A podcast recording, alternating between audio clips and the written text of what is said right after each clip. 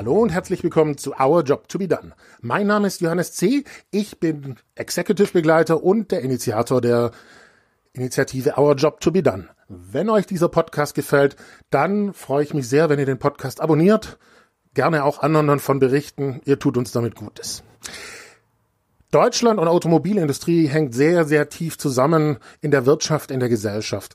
Ich habe vor ein paar Wochen mit äh, Robert Gögele von Avanat, einer Beratungsgesellschaft, mal dazu gesprochen.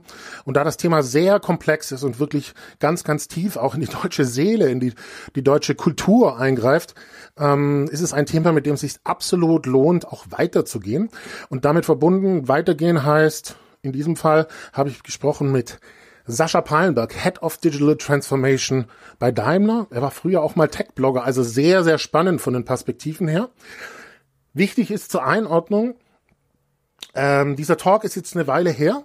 Ähm, wir hatten auch überlegt im Zuge von Corona, ja, wann spielen wir ihn denn? Wir haben ihn tatsächlich letztes Jahr aufgenommen im Zuge der IAA. Er ist aber sehr, sehr schön geworden.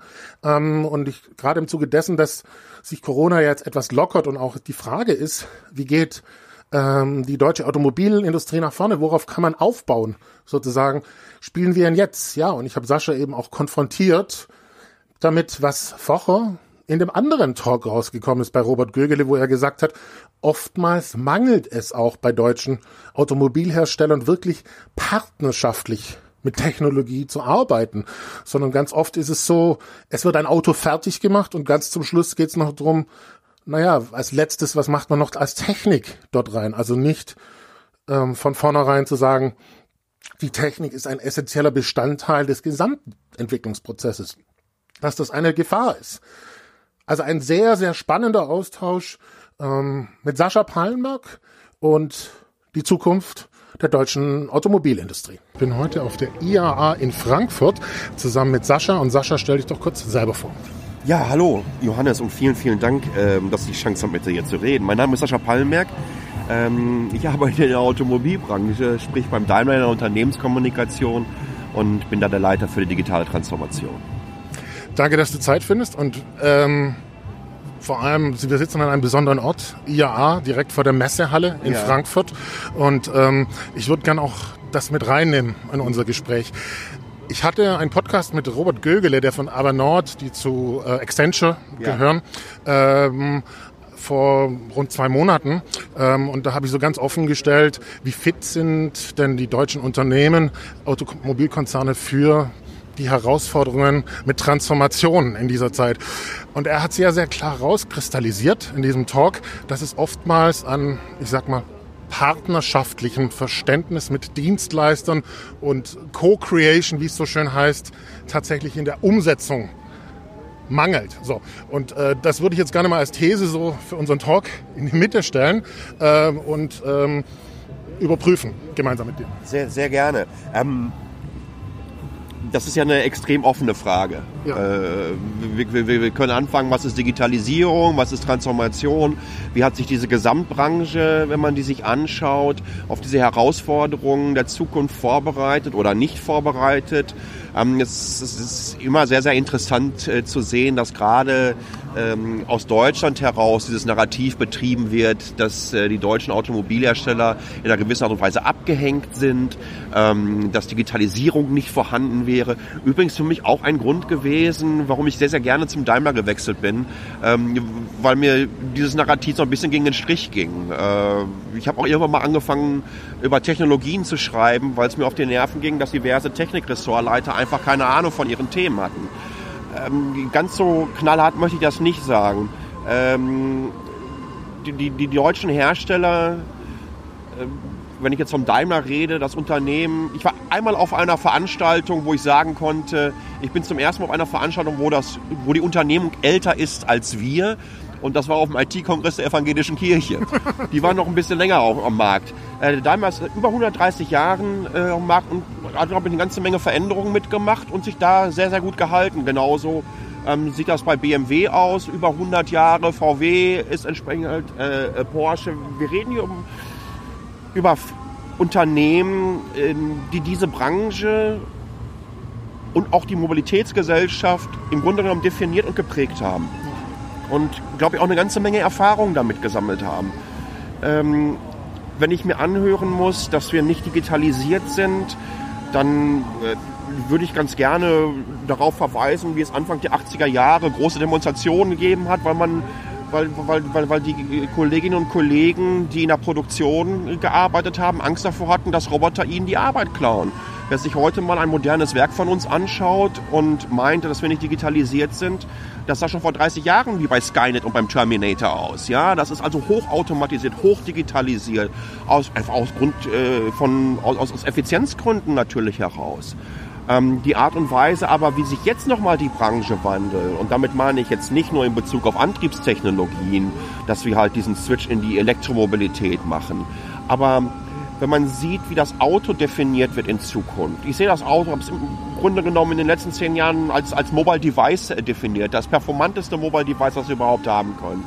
Äh, die, die Performance äh, von einem aktuellen ähm, Fahrzeug, äh, also die, die, die Prozessoren-Performance äh, die liegt in etwa auf der gleichen Höhe wie sämtliche äh, Computer weltweit äh, Ende der 70er Jahre. Jedes einzelne Auto hat mittlerweile so viel drin. In der aktuellen S-Klasse sind, weiß ich nicht, eine Million Zeilen Code verbaut, um, um, um, um das alles zusammenzubringen. Also da ist eine ganze Menge passiert. Ähm, ich, ich, ich bin, ich will jetzt keine, keine Marketingveranstaltung daraus machen, aber ah. ich bin erstmal Berufsoptimist okay. und versuche das entsprechend einzuordnen. Diese, diese postapokalyptischen äh, äh, Vorhersagen, die zum Teil da getroffen werden, ähm, lassen sich im Moment äh, äh, nicht an den Zahlen manifestieren. Ja, also wir haben jetzt gerade wieder einen, einen Rekordmonat gefahren äh, im, im August, ja, äh, den wir so vorher noch nicht hatten. Ja, wir hatten auch eine schwierige erste Jahreshälfte, aber das hat auch eine ganze Menge mit Modellwechseln etc. pp. zu tun. Als wir gestern hier unsere Pressekonferenz hatten, ähm, da habe ich so einen Moment gehabt, wo ich mir sagte, ey, schön, dass du zum Daimler gewechselt bist. Da stehen auf der Bühne insgesamt elf elektrifizierte Fahrzeuge. Es waren sieben Plug-in-Hybriden und äh, vier vollelektrische. Und im Hintergrund haben wir neun vollelektrische Nutzfahrzeuge gezeigt, die schon bei unseren Kunden sind, beziehungsweise mit unseren Kunden gerade zusammen entwickelt werden. Wer meint, dass die deutsche Automobilindustrie da in einer gewissen Art und Weise abgängig ist. Und damit meine ich auch, nochmal, auch was die Kollegen aus Wolfsburg gemacht haben. Ich, ich war bei den Kollegen äh, gestern am Stand gewesen, weil ich wieder eine ihrer berühmten Currywürste essen wollte, die ich sensationell finde. Übrigens, hier sieht man auch gerade, da fährt gerade unser elektrischer äh, E-Vito äh, durch. Ne? Also auch im Nutzfahrzeugbereich äh, macht, macht eine ganze Menge. War bei den Kollegen von, äh, äh, aus Wolfsburg und habe denen ganz klar gesagt, ihr Lieben, ähm, was, ich, was ich spannend finde, ist, was ihr mit dem äh, ID, ID3 gestern gemacht habt, ein besseres Kompliment kann ich euch, glaube ich, nicht machen, als wenn ich sagen würde, ihr habt da einen echten Volkswagen gezeigt. Und das hat stattgefunden. Genauso wie ich sage, dass Porsche mit dem Taycan einen echten Porsche gezeigt hat. Es passiert so viel in dieser Branche und ich bin extrem optimistisch. Ich sehe diesen zum Teil, ich hasse dieses Wort Disruption, weil Disruption bietet immer eine ganze Menge Chancen. Disruption bedeutet, dass etwas auch neu verteilt wird. Dass, äh, dass, dass gewisse Sachen aussteigen, aber gewisse Sachen wiederum einsteigen. Und ähm, ich sehe das als riesengroßes Potenzial an, dass wir uns hier ganz anders aufstellen. Und äh, ich glaube, das machen wir nicht erst seit gestern. Äh, wir haben zusammen mit BMW haben wir einen Mobilitätsmerger für Mobilitätsdienstleistungen gemacht. Wir haben mittlerweile, ich glaube, so an die 75 Millionen Kunden weltweit in Mobilitätsservices. Also nicht, wo es darum geht, ein Auto zu besitzen, sondern unsere Mobilitätsservices zu nutzen. Und da gibt es keinen anderen OEM, der das hat da draußen. Also. Das war jetzt, sorry, das war ein langer Monolog nein, nein, jetzt. Ist völlig in Ordnung. Ich habe es ja sehr, sehr offen gefragt, aber ich gehe jetzt bewusst nochmal rein, weil mhm. äh, du hast quasi konkrete Beispiele auch mhm. genannt, wo äh, du sogar das Lob an Wettbewerber ausgesprochen hast, was glaube ich auch ein gutes Zeichen ist im Sinne der, dessen, wie sich ein Konzern weiterentwickelt, äh, dieses Chapeau zu geben, die tatsächlich manifestieren. Ja, es gibt so etwas, was eine Art Co-Creation ist im, Sinne des ja. Kunden. Also es ist nicht so, dass es nicht da ist, sondern ich glaube, wir müssen einfach auch den Fokus konkret dorthin lenken, solche Beispiele hervorzuheben und damit auch ja, äh, raus aus dem Bashing, sage ich mal. Ab, absolut. Äh, Wandel findet vor allen Dingen dadurch statt, dass du Alternativen bietest, die mindestens gleichwertig sind, ja. wenn nicht sogar noch besser. Ich glaube, dass Verbote und Limitierungen schwierig sind, zeig deinen äh, Kunden oder potenziellen Kunden von morgen einfach, dass du etwas hast, was besser ist. Das ist das Tolle an einer freien Marktwirtschaft und das ist auch das Tolle, ganz ehrlich, weil es ist so eine ganze Menge äh, Kapitalismuskritik in den letzten äh, Wochen und Monaten dazu gekommen. Ähm, ich habe mein Kon Konsumverhalten auch fundamental ähm, überdacht. Aber freie und offene Gesellschaften schaffen auch Wettbewerbssituationen und Wettbewerbssituationen sind wichtig. Ich bin eher ein Freund davon, positive Kritik zu üben, fundierte Kritik und vor allen Dingen auf Dinge hinzuweisen, die auch gut funktionieren. Weil das motiviert und das inspiriert vielleicht auch andere und kommende Generationen, etwas in der Richtung hinzuentwickeln und sich weiterzuentwickeln. Und da haben wir eine ganze Menge. In Deutschland leben wir leider aus Mentalitätsgründen, ähm, also es, es, es gibt, glaube ich, keine Gesellschaft, die so gut da drin ist, sich äh, die eigenen aufgrund der eigenen Erfolge sich zu geißeln. Ja, und in, in, in Deutschland haben wir das ganz klar so. Ja, also vielleicht auch nochmal den Bogen spannend zu dem, wir sitzen hier in Frankfurt auf der IAA, ja, die sich auch gewandelt hat bereits, ja. beziehungsweise vermutlich die in den nächsten Jahren nochmal viel, viel mehr wandeln wird. Ja. Hier schräg gegenüber ist die New Mobility World. Die gibt es, glaube ich, jetzt auch schon seit vier Jahren. Also ähm, ja, auch da kann jeder, ich, ich habe auch viele NGOs eingegangen, gesagt, kommt vorbei, ich zeige euch gerne, was, was hier passiert. Ja. ja. Ja, das Ding heißt internationale Automobilausstellung, das ist ja klar, weil die individuelle Mobilität nun mal ganz signifikant vom Automobil geprägt wurde. Heißt das für mich, dass ich mit dem Auto fahre kontinuierlich? Nein, überhaupt nicht. Ich würde in der Stadt niemals mit dem Auto fahren. Und wenn ich in Deutschland unterwegs bin, dann setze ich mich mit dem Zug. Weil da habe ich Zeit, ich kann arbeiten, ich finde es entspannter. Ich, ich, ich hasse es, im Stau zu stehen. Mhm. Ich finde, dass wir viel zu viele Autos in unseren Innenstädten haben. Ich bin für eine effizientere Mobilität in unseren Innenstädten, weniger Autos, mehr individuelle Services und natürlich dadurch auch eine weitaus CO2-neutralere äh, Ausstellung. Wir, wir, wir müssen die Emissionen aus unseren Städten rausbekommen. Das ist sogar keine Frage. Die Frage ist immer nur, wie man das macht.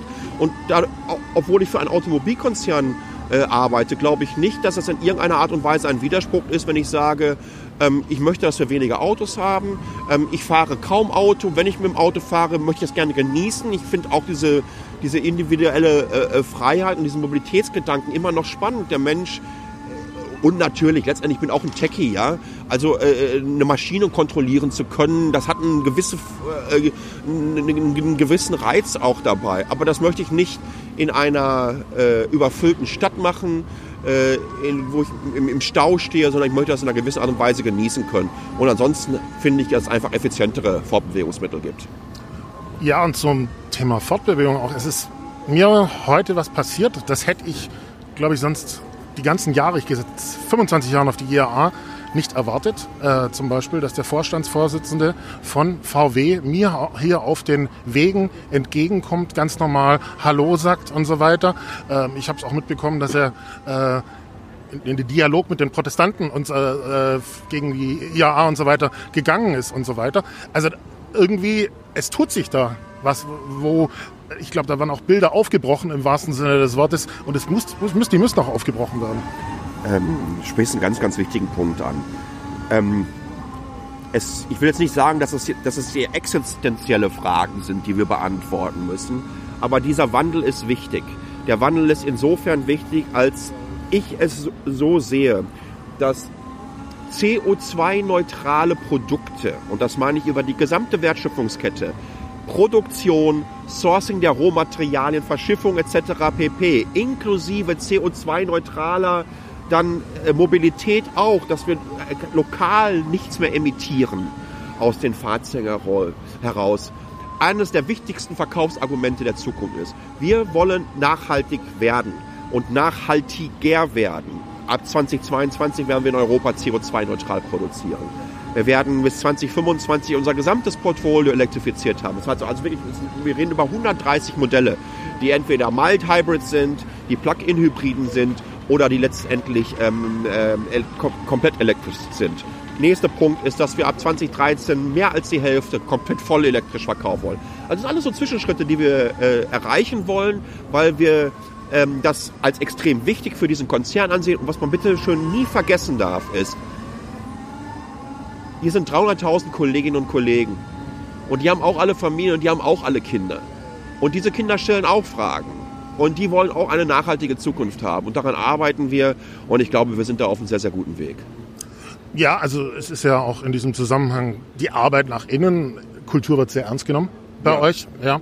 Ähm, ich weiß selber, dass du zum Beispiel ähm, auf Collaboration Summits äh, intern mal dort warst. Es gibt Working Out Loud bei ja. euch und so weiter. Also ähm, es passiert sehr, sehr viel Gutes mit dabei und äh, ich glaube auch das ist etwas, was schnell untergeht äh, in diesen Zeiten, äh, was es aber durchaus wert ist zu betonen. Also ja, ja wir, wir, haben, wir haben da draußen eine sehr, sehr eindimensionale Diskussion im Moment. Und ähm, auch da wenn jemand was gut macht, dann finde ich, dass äh, Wertschätzung einfach angebracht ist. Ich muss ganz klar sagen, dass die NGOs die Art und Weise, wie sie kommunikativ die IAA für sich genutzt haben und aufgestellt haben, einen sensationellen Job gemacht haben. Ja, da kann man, die sind natürlich durchaus in einer etwas progressiveren Position als wir, die über die letzten Jahre äh, doch eher einer sehr, sehr defensiven, äh, eine sehr, sehr defensive Haltung eingenommen haben. Das haben die top gemacht. Äh, und ich halte das auch für wichtig. Ich halte diesen Dialog mit denen äh, für wichtig. Ähm, weil das ist ein gesamtgesellschaftlicher Wandel, den wir durchgehen. Und da gehören alle Stakeholder mit an den Tisch. Und da ist es wichtig, dass wir Kritik haben. Es ist wichtig, dass der Finger in die Wunde gelegt wird. Wir brauchen das auch. Man muss uns ab und zu auch mal wirklich die Jacke und den Hinter anzünden, im übertragenen Sinne zumindest. Ähm, wichtig ist dabei aber einfach, dass wir verstehen, dass wir das hier zusammen schaffen. Wir brauchen diese Unterstützung auch. Ja, wir brauchen auch die entsprechende Kritik und Hinweise auf Dinge, die nicht so gut laufen, was, wo wir uns verbessern können, äh, wenn wir das nicht schon selber erkannt haben. Und äh, es ist wichtig, dass einfach auch mit den NGOs zusammen ähm, das definiert wird, weil ansonsten, wenn die Automobilbranche in Deutschland diesen Wandel nicht macht, dann werden wir uns gesamtgesellschaftlich auch über einige andere äh, äh, Probleme in den Kopf machen müssen, wenn es uns da nicht mehr gibt. Und nochmal, ich möchte nicht dieses vermeintliche Killer-Argument der Sicherung der Arbeitsplätze jetzt ziehen. Mhm. Überhaupt, darum geht es mir nicht. Sondern es geht ganz einfach darum, dass die Chancen, die wir haben, zusammen diesen Wandel zu machen, Deutschland in eine Position bringen kann, wo wir, ich will nicht unbedingt äh, äh, von Vorreiter sprechen, aber wo wir eine Vorbildfunktion einnehmen können. Wie schaffen wir den Wandel rüber in einer der hochentwickelsten Industrienation, ähm, klimaneutral, dieses Land, wenn wir das mal wie ein großes Unternehmen äh, äh, ansehen würden, klimaneutral aufzustellen. Und wie können wir trotzdem zeigen, dass wir dadurch an Lebensqualität sogar noch gewinnen können? Wie können wir zeigen, wie wir unser Konsumverhalten überdenken? Wie wir nachhaltiger einkaufen? Wie wir auch Lebensmittel nachhaltiger äh, in Deutschland äh, nicht nur anbauen, sondern auch zum Verbraucher bringen? Da gibt es so viele Möglichkeiten und tolle Möglichkeiten für neue Technologien, für neue Unternehmungen, für eine neue Start-up-Branche, die daraus entstehen kann. Ich finde, das sollten wir einfach nutzen. Und äh, da gehören, wie gesagt, alle an den Tisch mit. Ähm, äh, eindimensionale äh, Diskussionen helfen uns hier nicht weiter. Wir müssen das sehr, sehr holistisch sehen. Ähm, das ist eine Riesenaufgabe, aber eine Riesenchance, glaube ich, für uns alle. Aber nach wie vor, ich sage immer noch Hut ab. Schon vor äh, den Demos, die hier am Samstag stattfinden werden, haben die ähm, das vom Campaigning her wirklich sensationell gut gemacht und da gehört ganz einfach auch ein Lob. Da kann ich gut mit leben. Absolut. Es ist ja in dem Zusammenhang auch so, dass IAA ich meine, ich war auch mal intern bei Daimler, schon auch ein besonderer Punkt ist, so im, äh, nicht nur für die Kunden, sondern auch für die Mitarbeiter, wie ja. du gerade sagst. Also ich habe das immer so erlebt, äh, wie wenn da aus der ganzen Organisation Leute zusammenkommen und sozusagen mit Stolz auch polieren und so weiter. Ja. ja. Ähm, und ich habe es vor allem sehr, sehr genossen, auch dieses Spirit dann mitzunehmen wieder in die ja. Organisation. Das ist, das ist ja eine Leitmesse der Branche. Das ist doch gar keine Frage. Ja, auch die wandelt sich. Jetzt sind zum Beispiel jetzt auch wieder ein paar weniger Hersteller da. Aber ich, ich, ich glaube, das ist nicht so das große Problem, wenn man hier mal durch die Hallen geht. Man sieht, dass Stände anders aussehen. Man sieht, was für Produkte hier in den Vordergrund äh, gepackt werden. Wie man sich neu aufstellt. Ähm, und das ist ganz, hat eine interne Signalwirkung. Ähm, ich habe es gerade schon gesagt, was wir, wie wir eingängig mit unserer Pressekonferenz gestartet sind wo wir ganz klar gesagt haben, wir haben hier die Schalter Richtung E-Mobilität komplett umgelegt. Das ist uns wichtig. Dahin entwickeln wir uns weiter. Aber wir haben aufgehört, indem unser CEO Ola Kalenius gesagt hat, ich halte es für wichtig, dass wir eine CO2-Bepreisung bekommen. Das hätte das jemand vor zehn Jahren gesagt, hätten sie sofort den Werksausweis und den, den Führerschein abgenommen. Ja? Ähm, dass er ganz klar sagt, nein, dafür stehen wir, das muss kommen. Ja? Diese Industrie braucht nicht einen Weckruf, sondern ich glaube, dass jeder persönlich an seinem Konsumverhalten entsprechend auch gemessen äh, äh, werden muss. Ähm, das ist ein großer Wandel und das kam, glaube ich, auch bei uns intern richtig gut an. Da fühlten sich unsere Kolleginnen und Kollegen abgeholt. Es hat auch, ich, ich, ich glaube, ein neues Wir-Gefühl hier geschaffen. Mhm. Vorletzte Frage. Ähm, du hast auch gerade gesagt, mit äh, den neuen Dingen, die entstehen. Nico Luma hat bei mir im Podcast gesagt, das sind neue Betriebssysteme die da gerade entstehen. Das ist eine super spannende Zeit gerade. Geht raus, macht was. Also ähnlich, so wie du. Äh, glaubst, wie ist denn dein Eindruck, weil wir, wir reden, du bist bei Daimler, wir haben deutsche Konzerne angesprochen. Ähm, wie, wie geht's denen? Können die aus sich heraus solche Betriebssysteme, solche neue bilden? Machen die das auf der grünen Wiese? Brauchen die Unterstützung? Ähm, ich glaube, auch da passiert eine ganze Menge. Ähm, es ist sehr, sehr wichtig, dass du äh, Freiräume für Ideen schaffst, für neue Konzepte schaffst, die nicht in diese starre Großkonzernstruktur äh, hinein assimiliert werden, ja, wo sie nicht überleben werden. Die brauchen Luft zum Atmen. Wir sourcen sehr, sehr viele Unternehmungen aus. Ich meine, so ein Movil äh, kam auch aus dem Daimler heraus, wäre wahrscheinlich aber im Gesamtkonzern es nicht so funktioniert. Lass die Leute da draußen alleine leben, auf eigenen Füßen stehen und entsprechend dann einfach auch sich den Dynamiken des Marktes ganz anders anpassen und unterwerfen oder sogar halt diese selber anführen können. Ähm, ich, ich, glaube, da gibt es eine ganze Menge äh, schöner Beispiele für. Wir haben sowas wie Lab 1886, im Grunde genommen ein Inkubator ähm, für Startups, die wir sourcen mit Startup Autobahn, äh, ganz kleine Arena 2036 in Stuttgart, äh, den weltweit größten Inkubator oder Mentorship-Programm äh, für Mobilitätsstartups. Da werden in jedem Quartal äh, äh, über 200 Startups, die sich bewerben, um einen von diesen begehrten, ich glaube, zwölf Plätze oder so für drei, vier Monate zu bekommen. Also da sieht man, was da passiert und wie auch da wiederum gefiltert wird, dass wir auch entsprechende Qualitätsstandards äh, mit in den Gesamtprozess hineinbringen. Ähm, ich glaube, da ist ich glaube es nicht nur, ich glaube, ich A, dass wir gut aufgestellt sind. Ich weiß, dass eine ganze Menge passiert in dem Bereich. Ähm, und ich hoffe, dass wir in vielen Punkten noch schneller werden und uns noch mehr Chancen geben, uns hier einfach weiterzuentwickeln. Also abrunden, genau passend dazu. Es gibt diese guten Co-Kreationen, Initiativen, die da sind. Wir haben jetzt einige hervorgehoben und auch mehr den Spot dorthin zu richten, weil bereits Gutes auf dem Weg ist. Ja, absolut. Ich, ich, äh, es gibt so ein, es gibt so ein äh, internationales Länderranking, ja, ähm, wo diese Marken Made in untersucht werden.